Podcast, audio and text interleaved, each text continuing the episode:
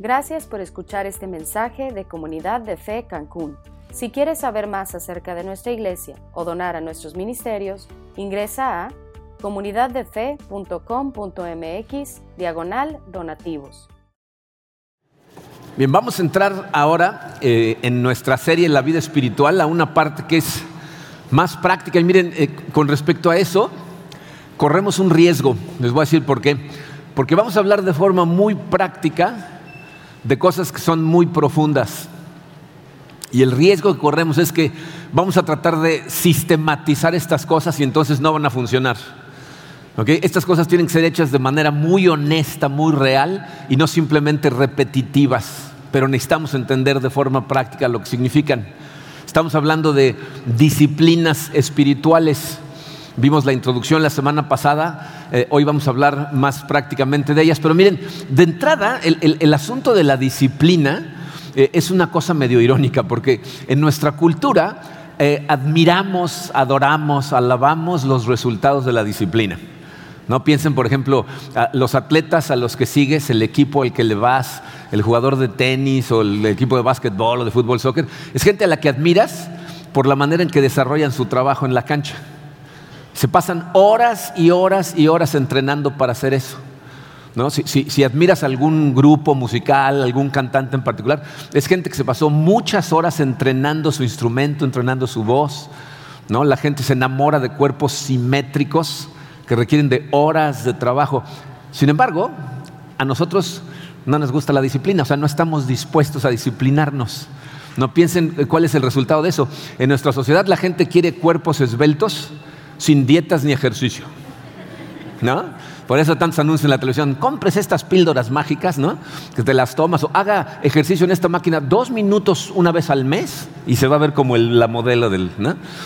La gente quiere e, ese tipo de cosas. Queremos, fíjense, queremos educación sin el sacrificio que toma estudiar.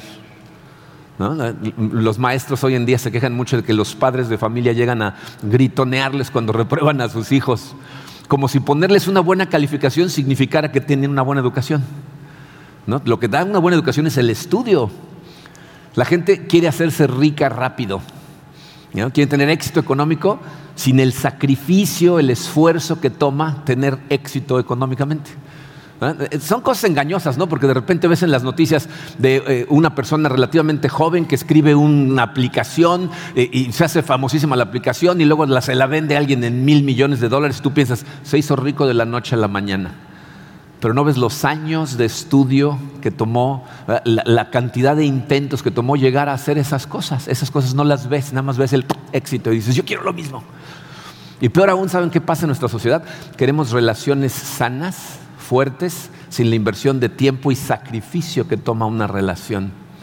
Es, un problema en nuestra cultura. ¿eh? De hecho, estoy convencido que el estado en el que se encuentra nuestra sociedad en este momento es resultado de ese fenómeno. Es decir, la gente quiere tener sin trabajar en ser. Porque es cuando eres cierto tipo de persona que produce cierto tipo de resultados. Entonces nos, concentramos todo el tiempo nada más en lo que queremos tener. Pero la realidad es que, fíjense, no hay un solo objetivo que valga la pena alcanzarse que no requiera de disciplina, de trabajo arduo. Esto es como un comercial que, bueno, aquí me voy a volar a toda una generación, a ver quién se acuerda de este comercial. Un comercial en el que salía Anthony Quinn y decía, si las cosas que valen la pena se hicieran fácilmente, cualquiera las haría, ¿no? Hay una generación que no tiene idea de qué estamos hablando. Pero bueno, esa es la realidad, o sea, nada que valga la pena lograrse se logra fácilmente, requiere disciplina. Ahora, el objetivo más valioso que podemos perseguir, o, dicho de otra manera, el mejor uso que le podemos dar a la disciplina es acercarnos a Dios a tal grado que nos pongamos en el lugar en donde Él nos puede transformar. Conocerlo a tal grado que podamos conocernos a nosotros mismos a través de conocerlo a Él y dejarlo transformarnos. Fíjense, la semana pasada, en donde me veía más grandote, ¿no? la semana pasada les decía yo que es inútil poner nuestro esfuerzo en simplemente ser buenos. O sea, por más que trato de ser bueno, no, no soy bueno, ¿no? O sea, si yo trato de aplicar la disciplina a tratar de ser bueno, no funciona. Entonces, evidentemente, tengo que aplicar la disciplina a actividades espirituales para que se conviertan en hábitos en donde yo me ponga, en donde Dios me puede transformar. Esa fue la definición que les di la semana pasada de lo que es una disciplina espiritual. Se las voy a poner en la pantalla, aunque no viene en su programa, porque ya la vimos la semana pasada. Dice que las disciplinas espirituales son hábitos de comportamiento que nos permiten colocarnos ante Dios de tal modo que Él pueda transformarnos. Esas son las disciplinas espirituales. Hábitos que adopto que me ponen en donde Dios me puede transformar. El día de hoy vamos a empezar con eh, las, las dos disciplinas más básicas espirituales que nos van a ayudar después a construir encima de ellas otras disciplinas. Son el silencio y el retiro. Y son básicas porque sin ellas otras disciplinas que son más profundas, que nos van a traer todavía más resultados, no son posibles. Entonces vamos a empezar con el silencio y el retiro. Vamos a ponernos en manos de Dios y analizamos estas disciplinas. Padre, te damos gracias, Señor. Te damos tantas gracias por tu amor, por ese amor que demostraste al comprar vida para nosotros en la cruz. Señor, esa vida que compraste para nosotros es una vida espiritual y muchos de nosotros no sabemos cómo vivirla realmente, Padre. Eh, hemos estudiado mucho acerca del fruto del Espíritu pero ahora necesitamos aprender cómo podemos dar ese fruto. Te pido, Señor, que tu Santo Espíritu nos llene en este momento, nos, prenda la luz espiritual interior, nos deje ver estas cosas que vamos a estudiar que provienen de tu palabra, tal y como tú querías que las recibiéramos, y que hagan su trabajo de transformación, Señor, que se queden ahí en el corazón y a través del tiempo sigan transformándonos para que podamos ver estas cosas como tú las ves, que podamos permitirte a ti transformarnos para que nuestra vida te glorifique en todo momento. Queremos ponernos totalmente en tus manos, Señor, en el poderoso nombre de tu Hijo Jesucristo. Amén. Bien, hay varios puntos que vamos a tocar el día de hoy. El número uno romano en su programa dice, la enfermedad de nuestra cultura. Miren, la enfermedad de nuestra cultura es tratar de llenar lo infinito con lo finito. Esa es la enfermedad que aflige al, ser humano. ¿no? Fíjense, los seres humanos eh, fuimos diseñados para tener una comunión con Dios, algo que hemos platicado muchas veces. Cuando tenemos una comunión perfecta con Dios, nuestro corazón está en paz. Pero en el momento en que Adán y Eva decidieron desobedecer a Dios y lo sacaron de la película, lo sacaron de la relación con ellos, en ese momento en nuestro corazón se crea un vacío que es infinito. Y nosotros nacemos con ese vacío infinito en el corazón y nos pasamos la vida tratando de llenarlo con cosas que son finitas. Por eso el ser humano anda corriendo tras del dinero, el poder, el placer, porque son las cosas que a simple vista parecería que podrían llenar ese vacío y las perseguimos, ¿ok? Ahora, fíjense, en cuanto a estas disciplinas en particular, ese vacío infinito eh, causa dos problemas muy serios. Letra A en su programa, somos adictos al ruido. Somos adictos al ruido. Fíjense, debido a la existencia de ese vacío en nuestro corazón, necesitamos ruido. El, silencio nos atemoriza, ¿saben por qué? Porque el silencio nos roba de las distracciones que nos anestesian de sentir el vacío. O el ruido de alguna manera nos distrae de estas cosas. Piensen, fíjense, en cuánta gente, y piensa si no eres tú uno de ellos, no puede estar eh, en su casa solo, con la casa vacía, sin ruido. No pueden soportar el silencio. Entran a la casa, prenden el radio, prenden una televisión, se van a la computadora, se suben al coche y prenden un radio, ponen un CD. Algo tiene que hacer ruido. Y, de hecho, fíjense, también podríamos decir que somos adictos a la actividad, porque nos cuesta mucho trabajo simplemente no hacer nada, ¿no? Ahora, miren, este asunto del, del silencio, de la ausencia de ruido, no nada más aplica para los momentos en los que estoy solo. De hecho, aprender a guardar silencio en mis relaciones humanas las hace mucho más profundas y productivas.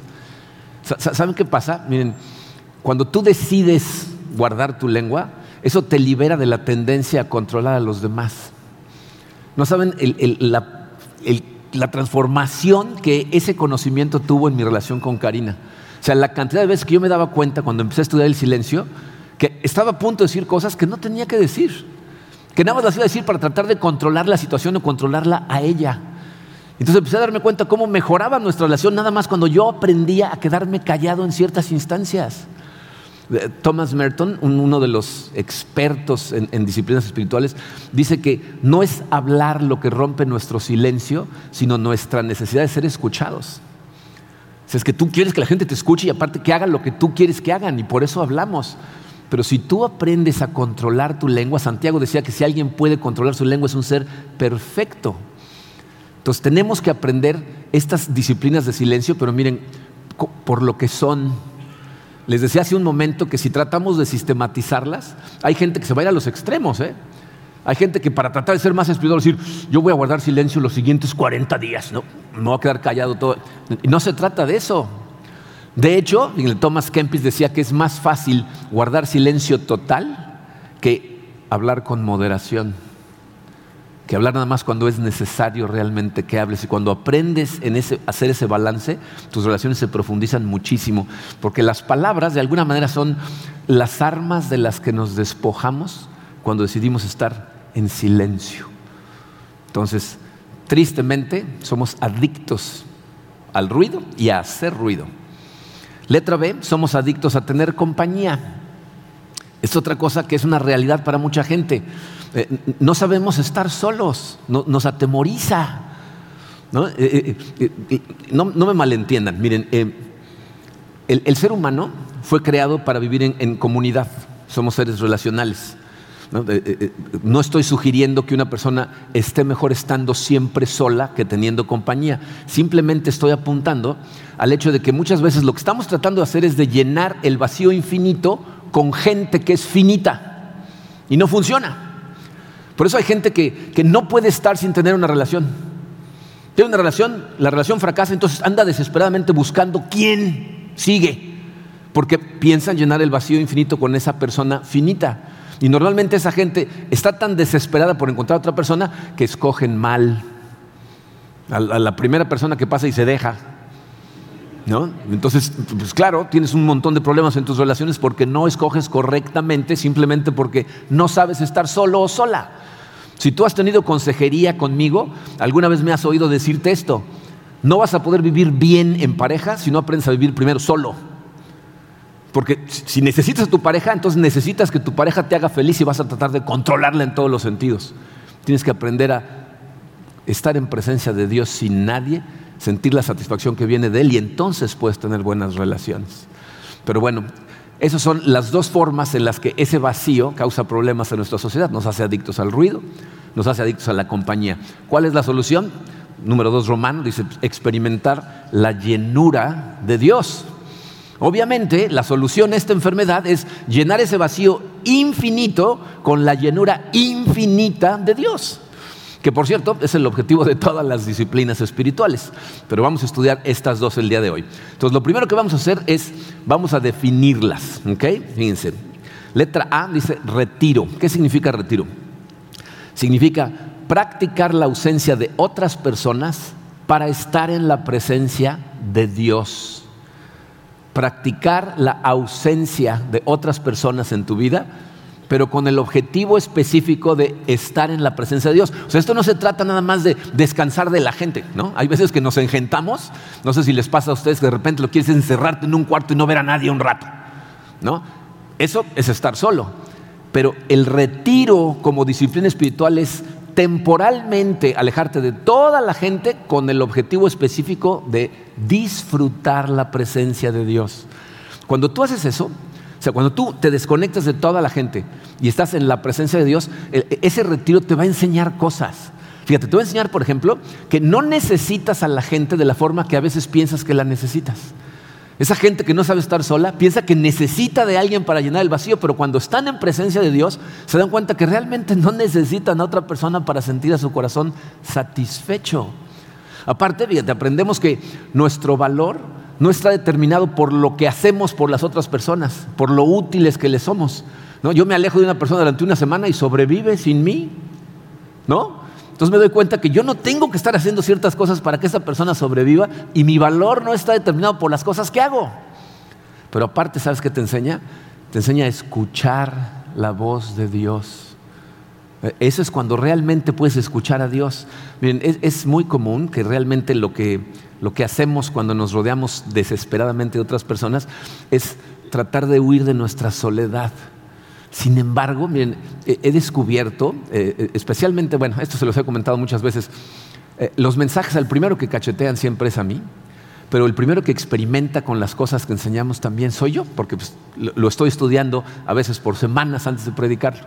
Y esta semana en particular esto ha sido específicamente profundo para mí porque el lunes yo regresé de Houston, pero Karina en lugar de venirse a Cancún voló de Houston a California. Hay un evento de Celebremos la Recuperación allá en California. Su mamá vive a dos cuadras de donde va a ser el evento, se fue directo allá, está visitando a su mamá y la semana que entra se queda en el evento. Lo cual significa que esta semana he pasado muchas horas solo. Mi hija Katrina vive en la casa, pero se pasa casi todo el tiempo trabajando en su cuarto. Marco, nuestro hijo, está temporalmente con nosotros, pero él pasa horas solo y puede estar solo perfectamente. Entonces, he pasado muchas horas solo experimentando con estas cosas. ¿Y saben lo que me doy cuenta? Que cuando estoy solo es cuando experimento de forma más poderosa la presencia de Dios.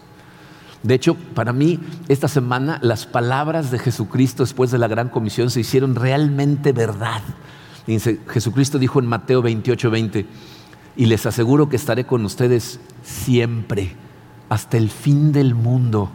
Después de mandarnos a ser discípulos de todas las naciones, decir, ah, enséñele a la gente a lo que les he enseñado, se voy a estar con ustedes siempre.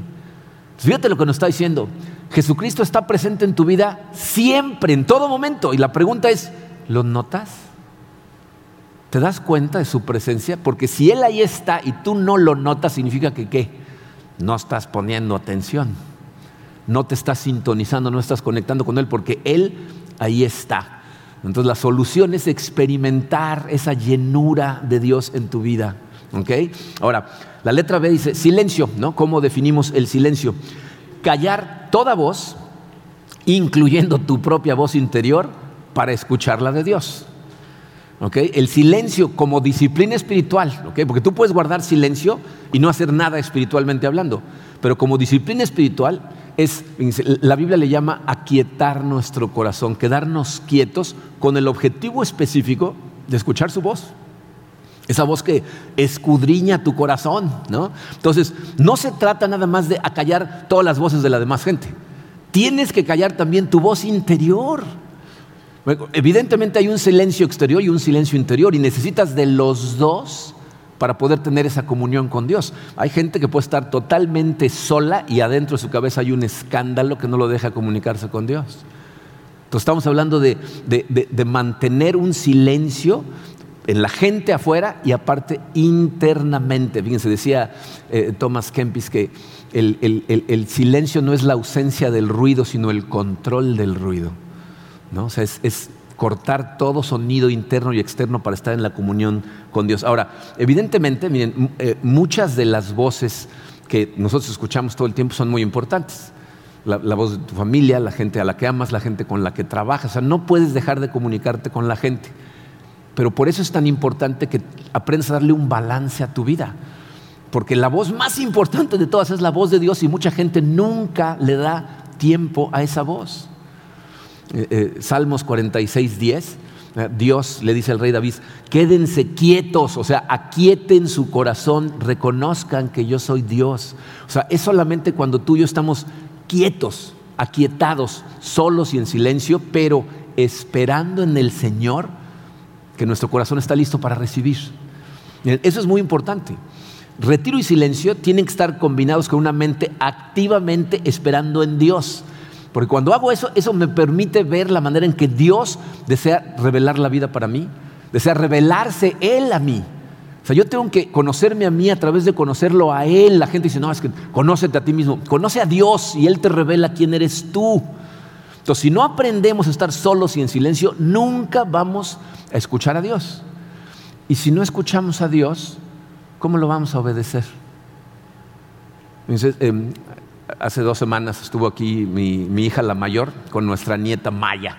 Maya tiene nueve años de edad. Maya ha sido educada de una manera muy particular.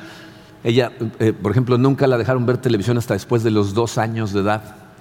Hay estudios que hablan de cómo el cerebro de los niños se cablea de forma diferente. Si ven la televisión antes de los dos años de edad, se vuelven en gente pasiva en lugar de activa y después la, tienen muy limitada en las cosas que hace. Por ejemplo, no la dejaban utilizar videojuegos hasta cierta edad y después les explicaron los, psicólogos allá que si no empezaba a jugar videojuegos iba a estar en desventaja con habilidades que iba a necesitar, especialmente en nuestra sociedad. Entonces ahora la dejan jugar videojuegos, pero puede jugar una cantidad de tiempo al día y juegos específicamente educacionales. Es una niña brillante gracias a lo que han hecho sus papás.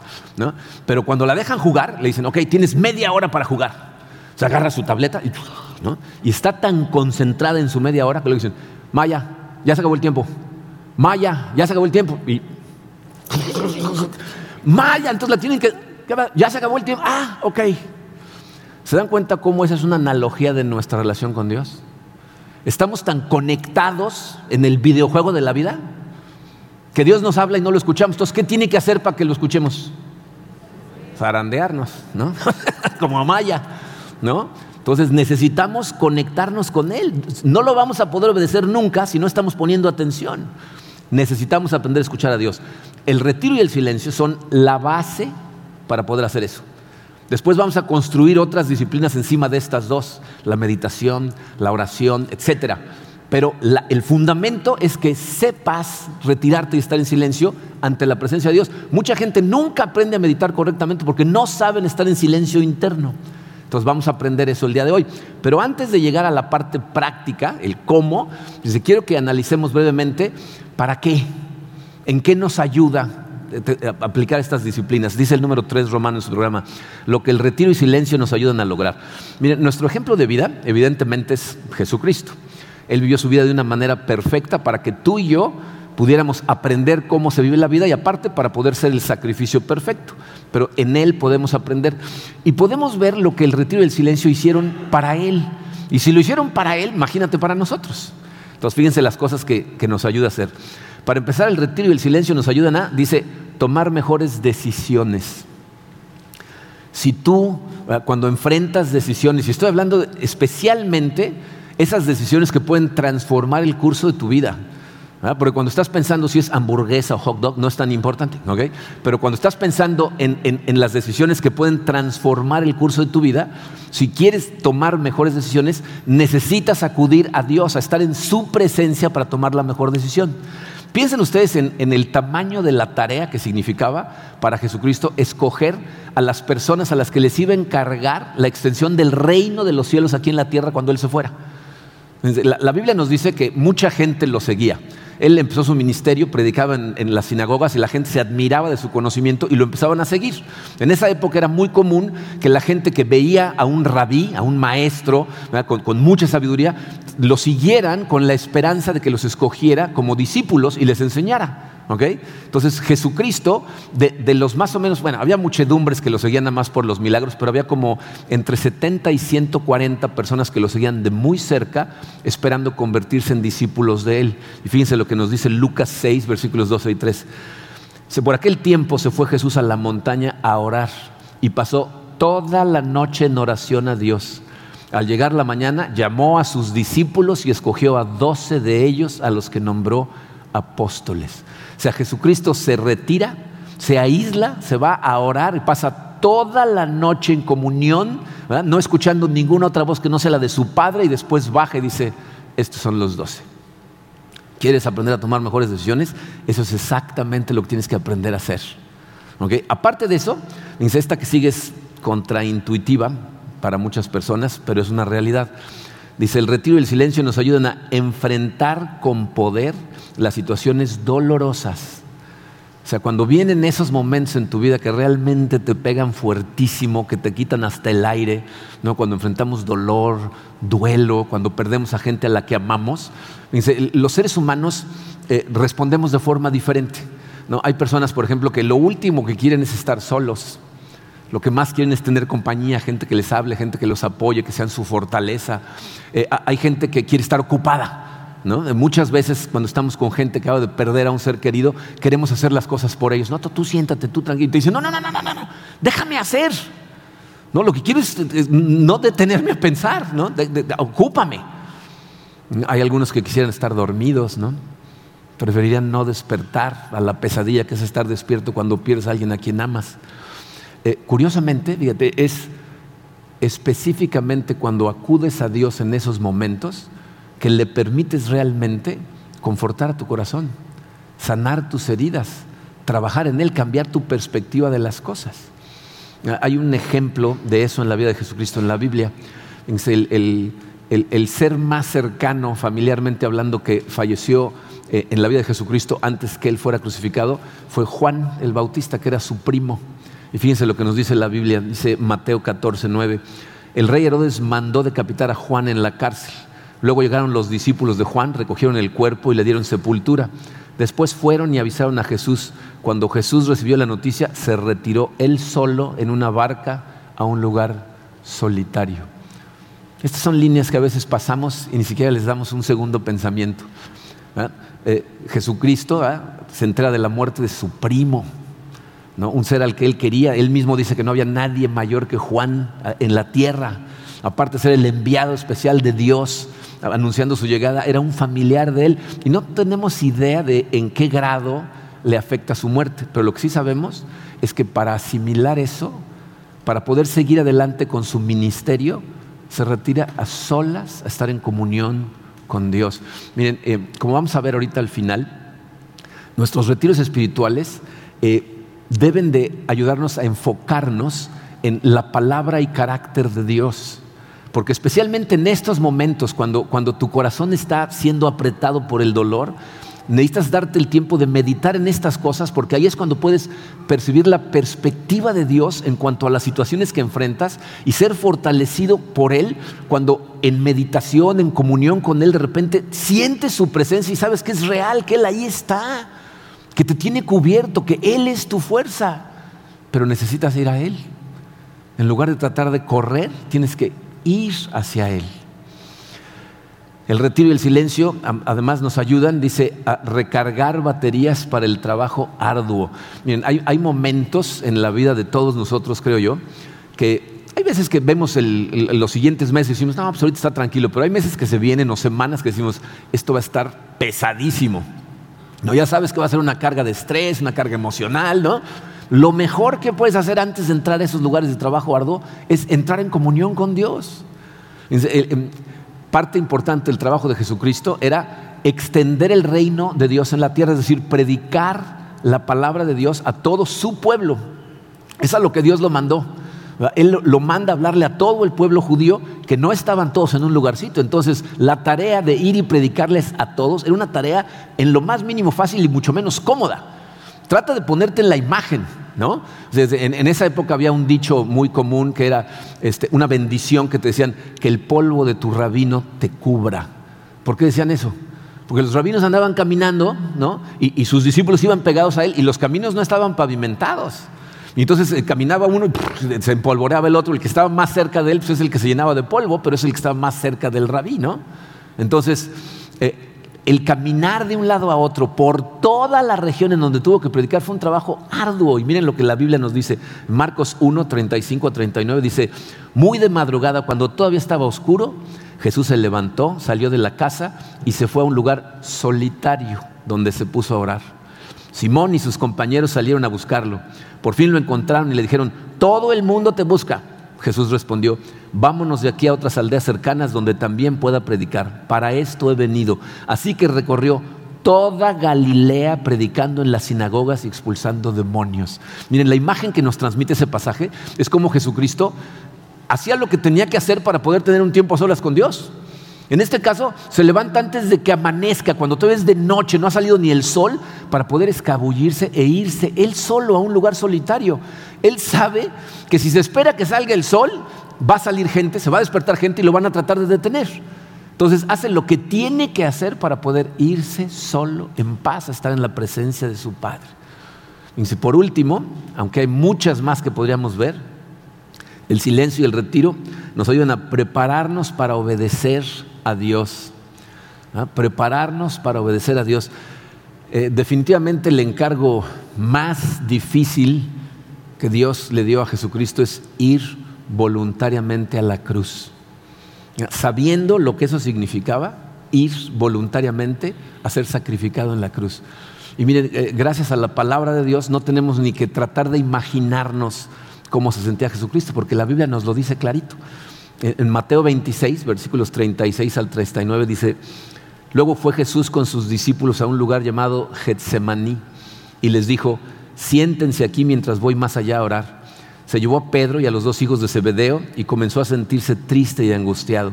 Es tal la angustia que me invade que me siento morir, les dijo. Quédense aquí y manténganse despiertos conmigo. Yendo un poco más allá, se postró sobre su rostro y oró. Padre mío, si es posible, no me hagas beber este trago amargo, pero no sea lo que yo quiero, sino lo que quieres tú. Bien, em, en este pasaje aprendemos eh, un par de cosas. Para empezar, si tú te retiras en silencio y lo que haces no es inmediatamente enganchar tu mente para estar en conexión con Dios, te vas a quedar dormido. ¿Qué es lo que le pasa a estos discípulos? Necesitas ir a la presencia de Dios.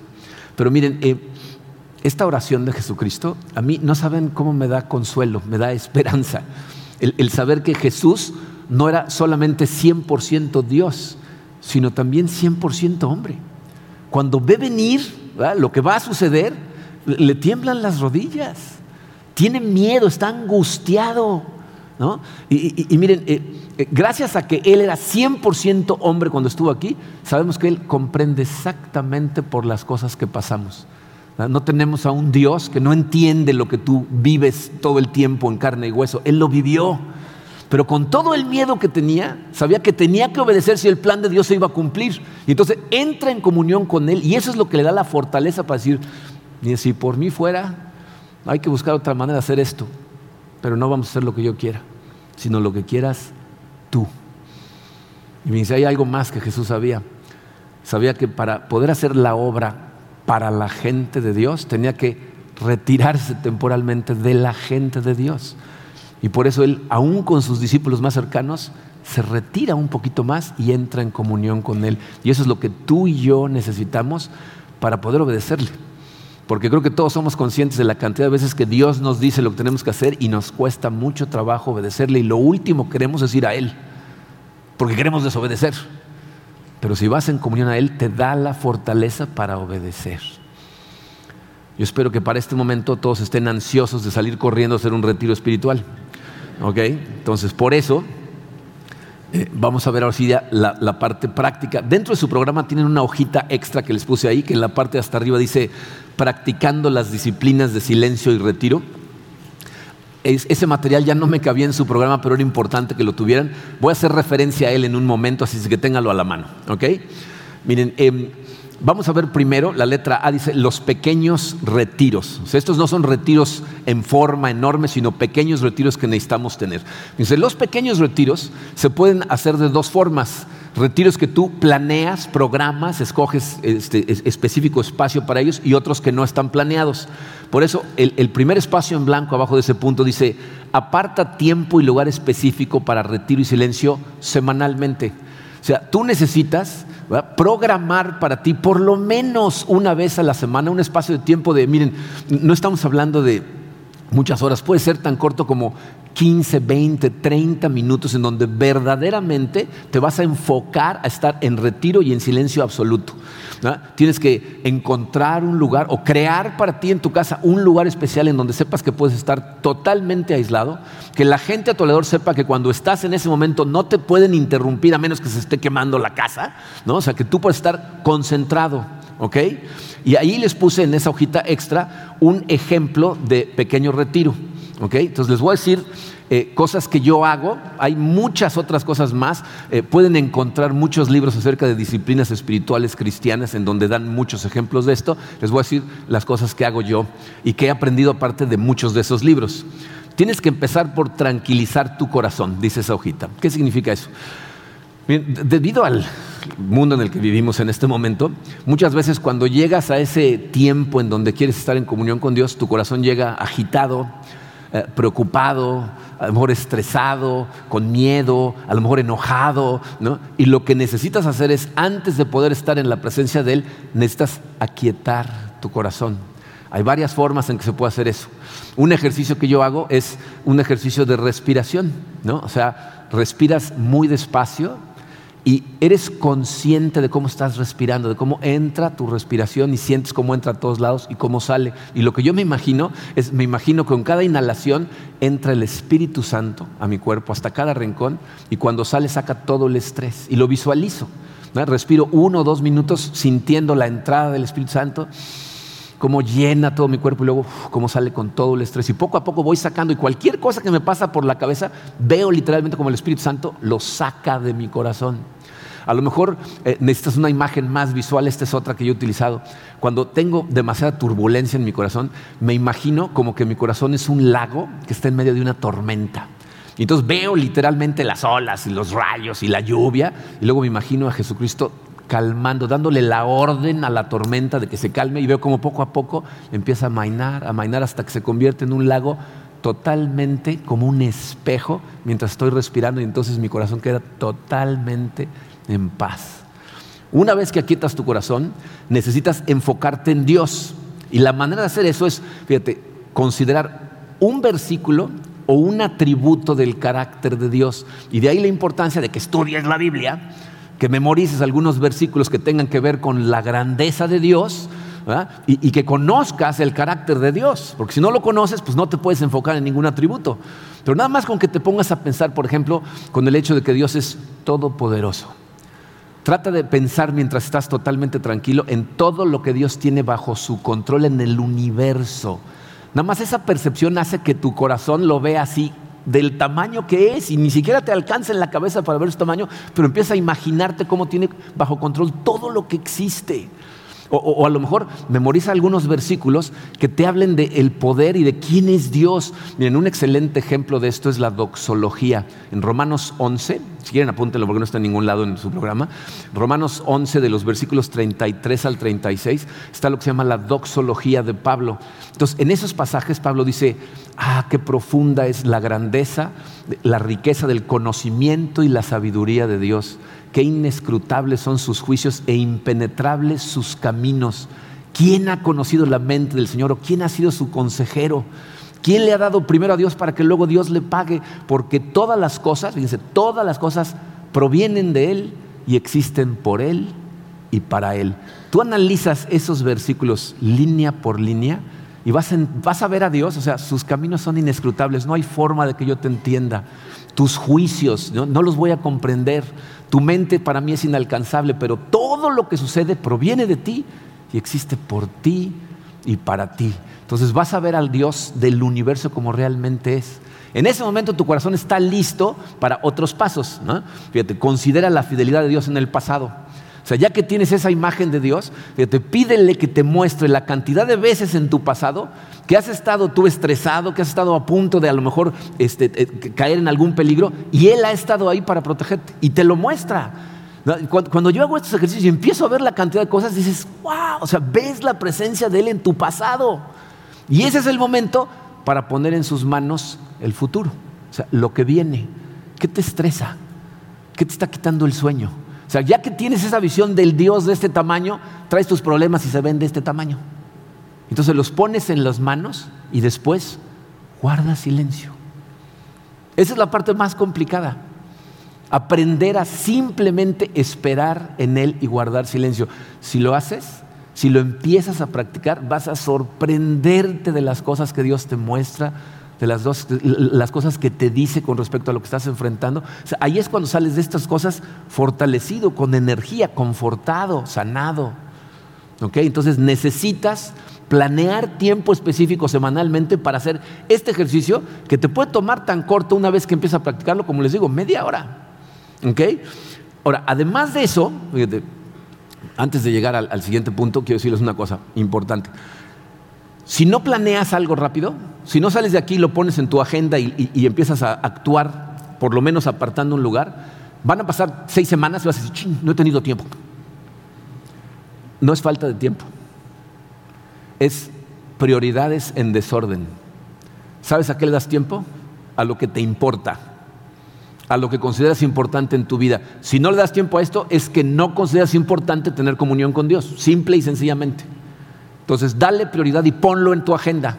¿Ok? Ahora, aparte de eso, eh, tienes que disciplinarte en usar las pausas del día para tener retiros pequeñitos no planeados. ¿Ok? Eh, fíjate, dice eh, su siguiente espacio en blanco, proponte volver tus pensamientos hacia Dios durante el día. O sea, analiza la cantidad de pausas que tienes en el día y utiliza esas pausas para dirigir tus pensamientos a Dios. Eh, cosas que yo hago es, por ejemplo, cuando voy manejando. Cuando voy manejando, hay veces que voy escuchando mensajes de otros pastores, pero hay veces que a propósito apago todo y simplemente voy pensando en él. ¿No les pasa a ustedes que van manejando y cuando se dan cuenta ya llegaron, no se acuerdan ni por dónde pasaron? Vas pensando en cosas. ¿Por qué no enfocar tus pensamientos a Dios? Si te da miedo, cuando estés en un semáforo, cuando se ponga en alto, mándale tus pensamientos a Dios y en vez de estar desesperado porque cambie el semáforo, estás en comunión con Dios.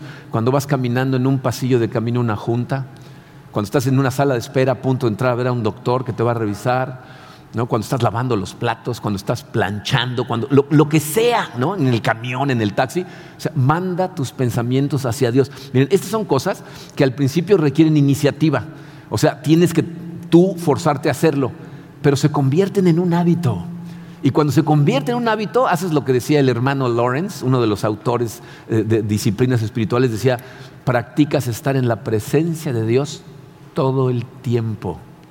¿Ok? Entonces, esos son eh, retiros que tienes que hacer pausadamente. Ahora, si te cuesta trabajo, si pasa el día y se te olvida totalmente, les puse ahí un consejo, déjate recordatorios a ti mismo. Una, manera muy fácil de hacerlo es escribe un versículo que quieras estar concentrado en él en una tarjetita y mételo a tu cartera, mételo a tu bolsa, mételo a, un lugar en donde metes la mano constantemente para que cada vez que lo toques te acuerdes. ¿eh? Puedes ponerte notitas en la computadora. Miren, mi yerno, el esposo de Angie, tiene en su teléfono puestas seis alarmas durante el día, eh, a diferentes horarios.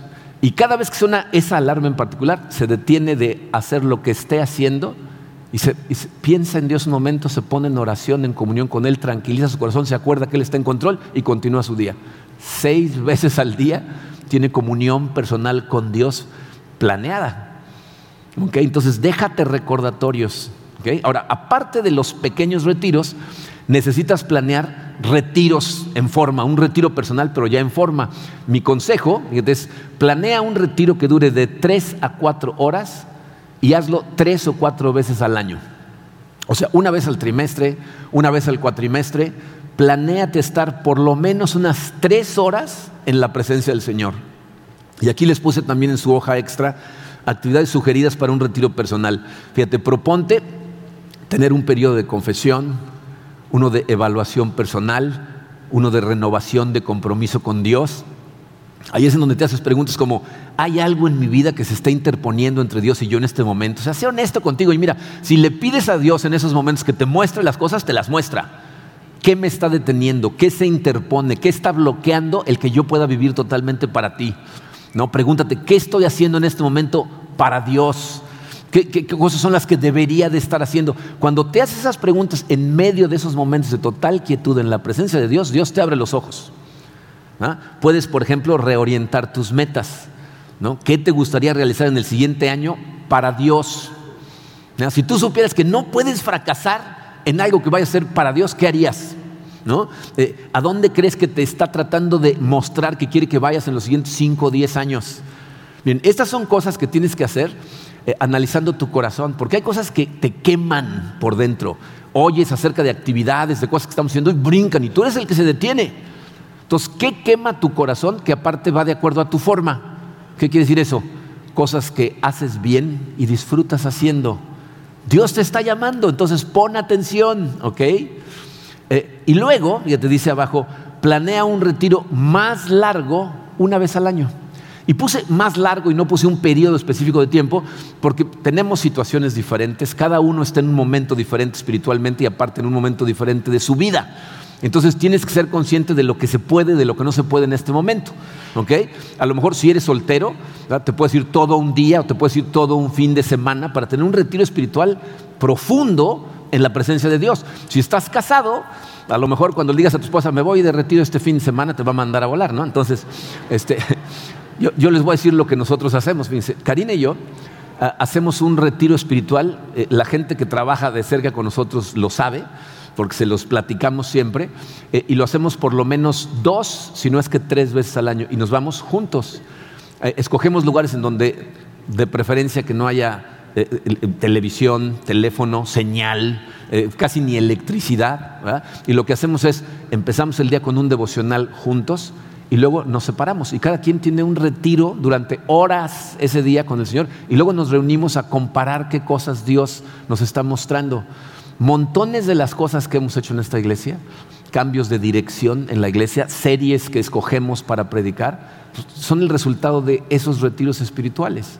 Entonces resultan también muy profundos en combinación con otras personas, pero necesitas pasar horas en esos retiros tú solo tú sola. Les puse ahí posibles objetivos de un retiro más largo. Percibir más claramente la presencia de Dios. O sea, estar en ese retiro hasta que sientas la presencia de Dios. Eh, eh, analizar cómo has respondido a los llamados del Espíritu Santo. Miren, el Espíritu Santo los está llamando. Por eso estás aquí. Y si tú en un retiro espiritual le dices, ¿cómo he respondido a tus llamados? Te va a mostrar. Trata de discernir cuál es la voluntad de Dios para tu vida ahorita, hoy, en este momento.